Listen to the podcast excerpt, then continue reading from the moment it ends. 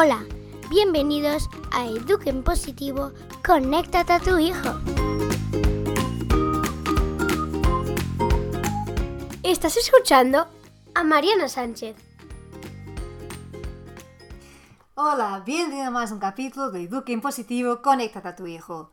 Bueno, esta semana es un poco especial porque he decidido darte la oportunidad a ti, que estás en la news, de elegir el tema de este capítulo. Bueno, me parece que toda esta situación es tan jara, es tan nueva, que mejor que decida yo el tema que te hace falta es que me digas tú lo que de verdad necesitas. Y es curioso porque las preguntas que me han legado están relacionadas con un tema mmm, que se cruza, que es los deberes de los niños, de cómo acompañar a los niños que están en casa a tener que hacer tareas del colegio, ¿no? Y cómo se puede nosotros como padres y también los que somos maestros manejar y acompañarles lo mejor posible. Bueno, es curioso porque además las preguntas son de diferentes edades, ¿no? Una tiene un niño de 5 años, la otra familia tiene niños de 8 y un poco mayores, 12 creo, y eso nos ayudará también a dar un poco perspectivas distintas de, de las edades que tenemos ahora mismo en casa. Bueno, no hace falta más, vamos a entrar ya directos a la primera pregunta. Vamos a escucharlo.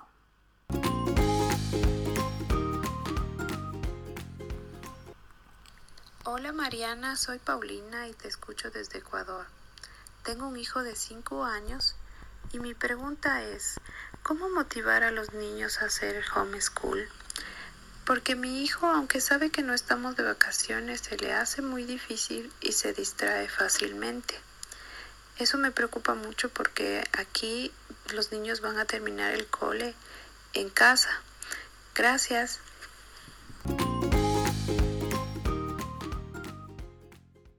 Bueno, gracias a ti, Paulina, por tu pregunta. Hoy llega de lejos, de Ecuador. Muchas gracias por tu pregunta porque nos va a ayudar lo que estás viviendo tú, ¿no? De tener un niño con 5 años ahora mismo y que no va a tener más cole, porque esto pasa en algunos países. Nosotros aquí en España todavía no sabemos qué va a pasar. Es posible que pase eso, pero no lo sabemos todavía. Mm, ¿Qué perspectivas, no? Yo te voy a decir mm, mi opinión como madre, como maestra, lo que yo creo que es importante tener una de cuenta de entrada. Por una parte, acordarnos que esta situación es muy rara, ¿vale? Es muy nueva para todos, para los niños y para nosotros. Entonces, vamos con tranquilidad, tenemos que bajar expectativas. Nuestras casas, los que no tenemos homeschooling normalmente, no, no, no son escuelas. Entonces, estamos todos adaptando a esa situación y lo mejor posible, ¿vale? Luego también decir que hay que cuidar muy bien qué se puede hacer y qué no se puede hacer. Aprovechar sobre todo esta oportunidad para conocer mejor a nuestros hijos. Esto es mi opinión, es la opinión de, de psicopedagogos como Tunucci y mucha, muchos más pedagogos en esta, que tienen la visión de cómo llevar lo mejor posible esta cuarentena. Y es verdad, porque por eso nos falta tiempo, ¿no? Yo hablo en el capítulo de las fortalezas, lo importante que es conocer las fortalezas de nuestros hijos. Y ahora mismo tenemos una oportunidad de oro para conocerles, para observarles.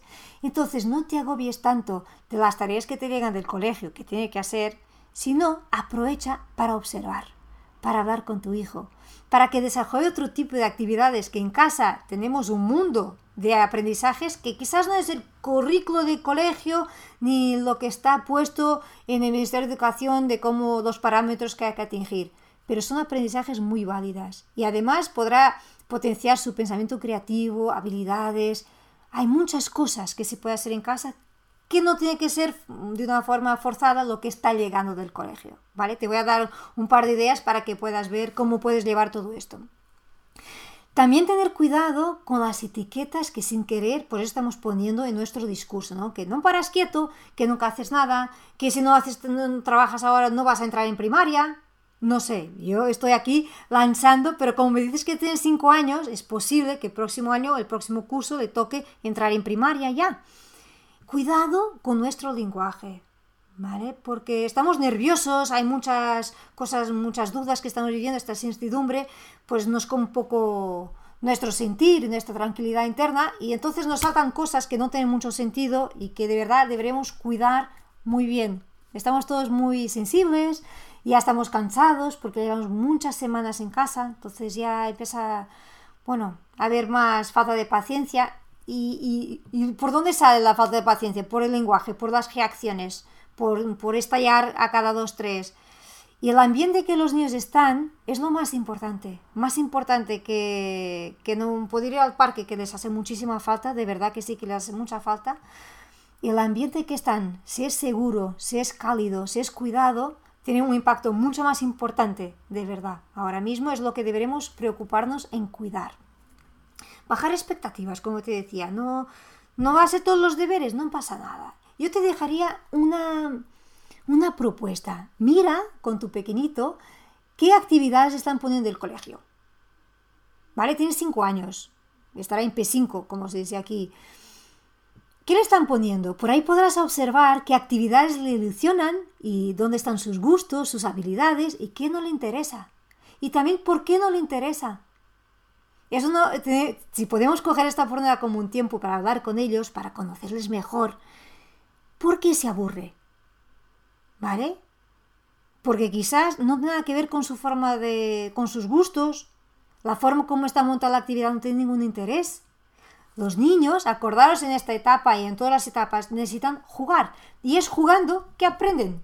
Entonces, si la actividad es toda muy seria, muy sin gracia, sin despertar la curiosidad del niño, es posible que no le interese nada. También acordarte que el tiempo de concentración de un niño es muy corta. O sea, no exijas más que 10-15 minutos a hacer una tarea muy concreta, porque su cerebro ya no está para más. Quizás está esperando que tu hijo quede una hora hacer una actividad. Si le das un puzzle, si le das un material de construcción, un barro para, para una plastilina para hacer construcciones, sus muñecos, lo que sea, quizás se queda incluso 2-3 horas. Pero en una tarea más cerrada y menos interesante, si se queda 15 minutos mm, y tú quizás me la tendrás que ni 5, pues es que quizás la actividad no está bien hecha para él. Por eso te digo, vete a buscar y a indagar qué pasa y por qué no está motivado. La motivación de los niños en general es intrínseca. Los niños son curiosos. Pero el aprendizaje tiene que picar esa curiosidad, despertar ese interés. No tiene que ser todo divertido, pero tiene que ser interesante. ¿Vale? Y en general con los pequeñitos es muy fácil. Si decimos, vamos a hacer un juego, esto ya está. Venga, vamos, ¿de qué va el juego, no? Y nuestra actitud lúdica como padres puede ayudar en esto. No te tienes que convertir en maestra si no eres maestra. No te agobies con eso. Pero entender sobre todo qué está pasando. ¿Dónde está el fallo? ¿Por qué no está motivado a hacer esa actividad? Y luego, tener presente que ahora mismo tenemos la oportunidad de en nuestras casas montar un currículo de aprendizajes que son muy útiles y en general no tenemos tiempo ni oportunidad para hacer con ellos. Como un niño de 5 años ya puede, si no lo sabes, quizás ya lo, sepa, lo sepa hacer, como atar los cordones de los zapatos. Vale, me está diciendo, pero es que no va a la calle, no hace falta. No, claro que no hace falta poner zapatos, pero coger habilidades, despertar habilidades y, y, saber hacer actividades que le hacen falta, como vestirse solo, ¿no? Elegir su ropa para el día siguiente, porque no va a quedar de pijama todo el día dar estas pequeñas tareas, que son tareas también, para trabajar su autonomía. ¿Vale? Y hay mil cosas que se puede hacer. Tú si estás en la news, que se me has enviado el audio, seguro que estás, Paulina. La lista que he pasado de actividades para hacer con los abuelos, para estar más conectados, ¿te acuerdas? Ahí tienes una lista de cosas que podrás hacer con tu hijo. Un pastel. Y haciendo un pastel puede aprender a pesar cuánto de azúcar, cuánto de harina, cuántos huevos. Todo eso es aprendizaje. Se puede hacer mates de una forma jugando. No hace falta que sea dos más dos. Jugar, jugar, jugar todo el tiempo. Van a aprender vocabulario, ¿cómo no? Descubriendo la cantidad de cosas que ponemos en una sopa, vocabulario de cosas por la casa, de, cómo funcionan las cosas, despertar su curiosidad. Y entiendo que tú me digas, no, Mariana, pues que yo estoy trabajando, lo que necesite que esté ahí solo quieto, haciendo sus cosas. Te entiendo, pero los niños son pequeños y cuanto más pequeños, más van a necesitar de nuestra atención. Entonces, en general, si tú ves tu hijo a jugar, ¿está entretenido o no? ¿En qué se entretiene? ¿En qué tipo de juego? ¿Cuál es el juego que le apasiona? Aprovechemos este tiempo para potenciar sus talentos. ¿Es un niño que le encanta dibujar? ¿Es un niño que le encanta construir? ¿Es un niño que le encanta crear coreografías? ¿Qué le apasiona? Dale ese espacio, ese tiempo, para que pueda invertir en ese talento. De verdad, yo creo que tenemos ahora mismo una oportunidad de oro. Como decía Tonuche hace unos días, Tonuche es un psicopedagogo maravilloso, que sabe muchísimo de niños, y él decía, vamos a convertir nuestras casas en talleres. ¿Por qué no? Y de hecho, este domingo por daños os voy a pasar el artículo que ha escrito porque os puede ayudar también a tener más ideas y a ver los niños con ojos de niños. Bueno, ¿qué más te podía decir? Escuchar la entrevista con Ima Marín, también hace unos cuantos capítulos de la importancia de nuestra actitud lúdica como padres, de los niños, de la necesidad de los niños a jugar, todo esto. Pero sobre todo te decía, vigila y entiende de dónde está la desmotivación de tu hija ahora mismo. Observa mucho y dale espacio sobre todo para que pueda jugar y ser el mismo. ¿Vale? No exijas tanto. Él necesita ahora mismo de amor. Una cosa que no me puedo olvidar, además hoy, día del libro, es leer en conjunto. Leer una vez al día, Un cuento, todos juntos, o lo solo tú con él, lo que sea posible. Y luego también darle la oportunidad que él te cuente un cuento, o como hacer un gen cuento, ¿no? De uno de sus libros favoritos. Los niños, como siempre quieren el mismo libro, ¿no? llega un par de, un final de veces que escuchan, pues ya lo saben de memoria. Pues dale esa oportunidad. Va a trabajar su memoria, su imaginación, a ver qué voces te pone en la historia. Dale esa oportunidad. No te preocupes tanto en el currículo estándar ¿no? del colegio, sino en todos esos aprendizajes y la relación que estás construyendo vosotros. Si estás pensando en primaria, pues la plastilina, todo que sea motricidad fina, todo que sea para trabajar con las manos, ah, todo que sea manualidades, plástica, bailar, criar, todo eso le estará aprendiendo muchísimo, muchísimo. No te agobies, por favor, de que se no está cumpliendo con lo debería estar si estuviera en el colegio. Podrá aprender todavía más estando en casa. Y como última nota te, te diría, con cinco años ya son súper curiosos, porque los niños nacen curiosos, pero ya tienen la capacidad de realizar sus ideas coger una libreta como la libreta de las curiosidades, ¿no? De las preguntas. ¿Qué quiere descubrir tu hijo? ¿Quiere, que quiere hace pensar de qué has hecho esto, para qué sirve, por qué he hecho así, cómo funciona? Y que va escribiendo preguntas y luego pueda, pueda ir a investigar. No, contigo, con el padre, con quien sea, con un abuelo por una videollamada. Preguntar, mira abuelo, quiero saber esto. Sabes que desde el inicio me preocupan mucho los abuelos que están solos. Entonces, aprovechar para conectar nuestros hijos y hacerles preguntas, que los nietos pregunten a sus abuelos, que pueden aprender de sus mayores, de los mayores de la familia. Bueno, espero con todas estas ideas te quedes tranquila, que seguramente tu hijo está aprendiendo muchas cosas y podrá seguir aprendiendo aún que no va al colegio y aún que no haga tal cual las tareas que el colegio le está poniendo. ¿Vale? Bueno. Y, aquí lo dejo, porque yo no paro. Yo como maestra además siempre me sale más ideas y más ideas, pero a ver si por la news pongo un poquito más de cosas, pero creo que por aquí ya tienes de bastante material. Ahora sí, voy con la otra pregunta, que yo creo que nos llega de Valencia. Vamos a ver, de Ecuador nos vamos a Valencia. Hola Mariana, soy Sandra, la mamá de Gabriel y Ainhoa, de 8 y 12 años, y te escucho desde Gandía, Valencia.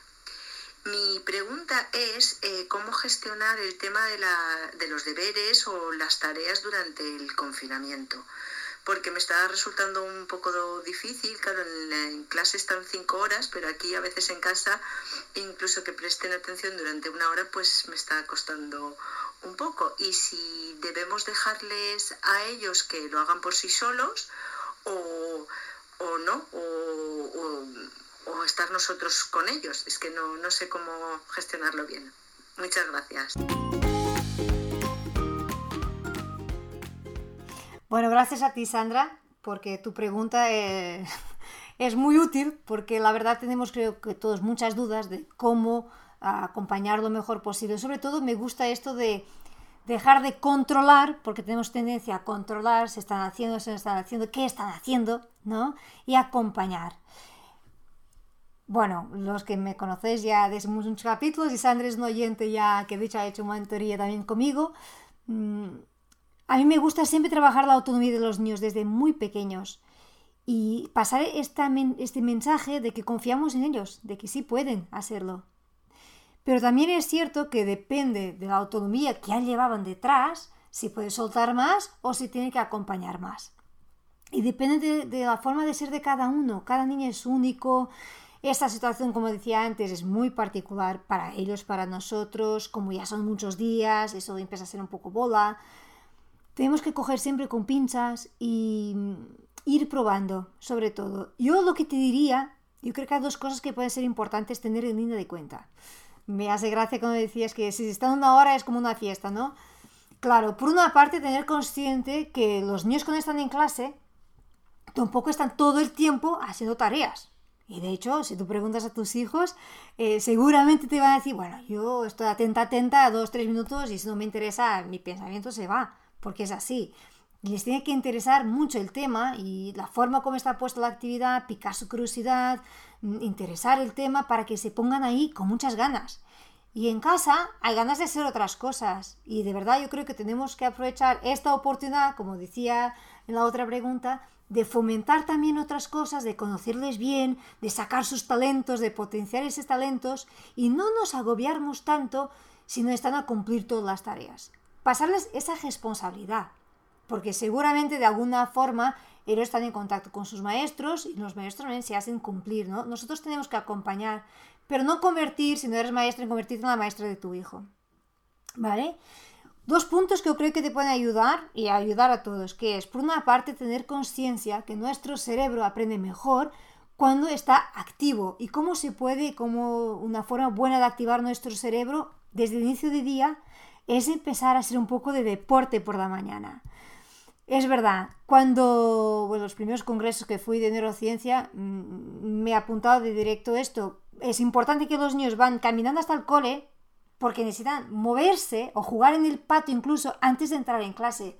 Nunca ir en el coche con la tableta y con el móvil antes de entrar en el colegio. No, ese es poner el cerebro en modo off. Queremos activar, oxigenar. Entonces, si podéis hacer alguna actividad, que sea 20 minutos, ¿vale? Lo estamos haciendo aquí en casa, y funciona muy bien. No hace falta que tenga que ir todos a la vez y hacer lo mismo, ¿no? Cada uno puede tener su programa, su secuencia rítmica, lo que le gusta hacer. Pero mover antes de empezar a trabajar, ¿vale? Tener una rutina marcada, que de 10 a 11 y media ah, es para hacer deberes, pero no hace falta que esté de 10 a 11 y media de golpe a trabajar en lo mismo. Otra cosa que funciona muy bien, y claro, pues Siempre hay que coger esto con pinzas y ser flexibles, ¿vale? No me gusta que hay que hacer siempre igual. No, hay días que funcionan mejor, otros no tanto. Pero de para preparar el plan, lo que van a hacer. La mayor quizás ya puede trazar su plan sola. Y depende mucho de los niños. Hay niños que son muy organizados, que no necesitan tanto apoyo, y hay otros que se dispersan más. Entonces, no que tengas que ser tú a decir esto primero, esto después, no. Puedes acompañar. De hecho, puede ser su plan Luego te lo voy a enseñar. Mira, mami, he pensado esto. Como me gusta más esto, lo dejo para después, empiezo por lo que me cuesta más. Que él encuentre su forma, ¿no? Pero tenemos que ser flexibles por eso, porque ellos van testando lo que les funciona también, lo que no les funciona. Quizás el primer día pongo una lista muy larga de tareas y al final de ser dos como, ya estoy cansado, ¿no? Entonces, van a ser más conscientes y a poner una lista más adaptada a lo que sí que se puede hacer con la práctica, ¿vale? No te agobies. Todavía tenemos días por delante para que se pueda practicar esto. Pero eso les da la responsabilidad y la oportunidad de organizarse, que se pueda organizar el mismo. No, no quiere decir que no tengas que acompañar, que no puedas acompañar, pero no tienes que estar en una posición de tanto control, ¿vale? Que se pueda hacer cargo de sus responsabilidades. Luego también es importante tener conciencia que la concentración de los niños es muy pequeña, es corta, ¿vale? 20 minutos, un niño de 8 años está bien, 25 minutos máximo. Que haga una tarea y haga una pausa de 5 o 10 minutos y vuelva a hacer otra tarea de 20 minutos y haga otra pausa. No es, no es correcto estar una hora sentado en la secretaria trabajando. No, el cerebro no funciona bien.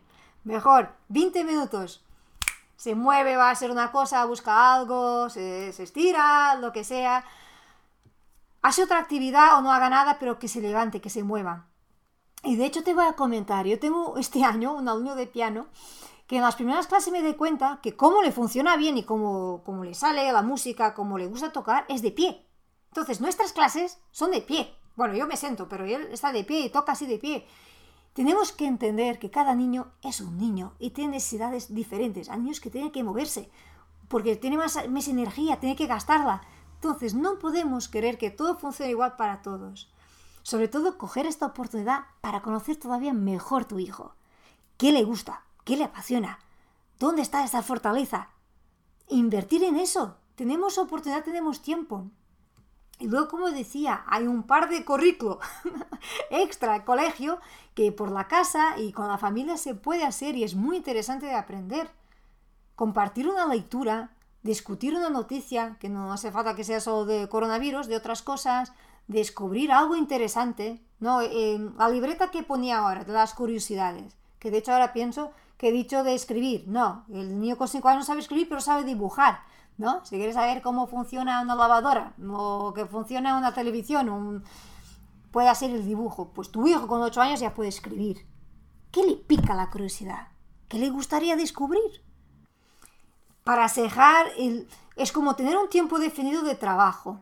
Y para cejar ese tiempo de trabajo puede ser como un, un chequeo de lo que ha sido posible, de lo que ha hecho, de lo que ha resultado fácil. Porque, ¿qué pasa? No tiene ningún interés que los niños solo para hacer check, ¿no? Ponen el vídeo de la actividad que pone el cole, ta, ta, ta, ta, ta, ta, ta, no, ok, ok, ok. Es que no están haciendo nada, no están aprendiendo nada. Entonces, hacer por hacer no resulta aprendizaje. A mí me interesa más como madre, como maestra, que mi hijo haga menos, pero lo que está haciendo de verdad le está siendo útil y está aprendiendo algo, lo que esté sentado en el secretario solo para estar sentado. Entonces, fomentar otras actividades, como te decía, que le guste, dibujar, a explorar, a jugar, porque todavía con 8 años les toca jugar y con 12 incluso, ¿sabes?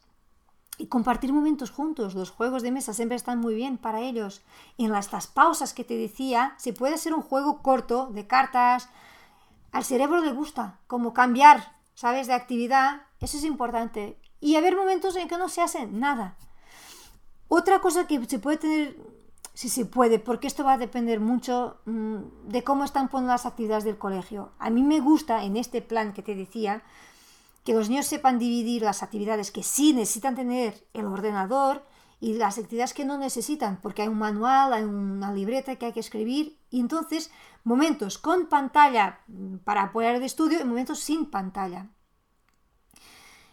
Y como te decía, esto va a depender mucho del sistema que está montado con el colegio. ¿Vale? ¿Por qué? Porque la pantalla, aparte de las tareas, también tiene vídeos de YouTube y tiene, tener juegos y hay muchas otras cosas que nos quitan la atención, ¿vale? Y al final también nos agotan. Entonces, si puedes para, separar dos momentos, con y sin, a estudiar con pantallas y sin pantallas, también era, era, magnífico. Y por último, dejar el tema pantallas para ver una peli, para, para hacer un juego con los amigos, lo que sea, para hacer una video call, una videoconferencia porque sí, eso es muy importante que ellos mantengan el contacto con sus compañeros. Creo que es lo que todos los niños están echando más de menos ahora mismo, es sus amigos. Pero que esas llamadas no sean al inicio del día o no sean mientras están haciendo actividades, sino mejor en la pausa del mediodía después de comer o todavía mejor que ese tipo de todas las cosas que hagan después de terminar las tareas de cole. Pero no te agobies que tus hijos no están haciendo las 5 horas de colegio de actividades. Se hacen 2 horas. Está bien. Lo importante en el total es que les sirva para algo. ¿Vale? Que estén de verdad aprendiendo y, generando alguna curiosidad de despertar su interés y trabajar sus, sus talentos, como decía, ¿no? No te agobies, no te agobies que sea menos tiempo. Y puede pasar que un día mm, hagan menos y otro día hagan más, depende cómo están, su estado de espíritu también. Lo que sí sería importante es fomentar su capacidad de estar leyendo, su curiosidad para buscar un libro, y eso se puede hacer de diferentes formas. O coger un libro todos en familia, o compartir qué está leyendo cada uno, qué está pasando en su libro, pero contar también nosotros como padres qué pasa en nuestros libros. ¿Sabes? Exigir a nuestros niños y a nuestros hijos que lean cuando nosotros adultos no leemos es muy incoherente. Y, despica la curiosidad ver también el entusiasmo con que hablamos de nuestros libros. y entender que de verdad queremos escuchar qué está pasando a la hora de cenar, a la hora de merendar, porque si se puede comer juntos es lo mejor que podemos hacer en esta cuarentena. Pero hacer del libro un momento, ¿no? Un objeto presente en nuestras casas. Y por qué no una lectura compartida. A mí me encantan las lecturas compartidas. Que puede ser con un hijo a la vez, como puede ser conjuntas, es un, un libro que puede interesar a todos, pero leer tener los libros presentes, pero no de una forma muy forzada. Mira, ahora mismo para sejar te cuento. Ayer mi hijo, que está leyendo bastante, mucho más de lo que leía antes, esta, esta cuarentena, me decía, mami, es que hoy no me apetece. Y que estoy aquí, voy girando las páginas, pero no me está entrando nada. ¿Tú crees que hoy podría saltar? Oye, pues claro que sí. Mañana, pues quizás con más ganas, te vas a tenemos que tener esta capacidad de flexibilidad y que ellos también se puedan autogegular, autoevaluar. Mira, hoy no me entra, hoy no me funciona, pruebo mañana. Qué mejor que nuestros hijos tengan esta capacidad de entenderse, de, de sentir que hoy no y mañana sí, ¿sabes? Entonces, dar ese espacio, soltar un poco, confiar y acompañar.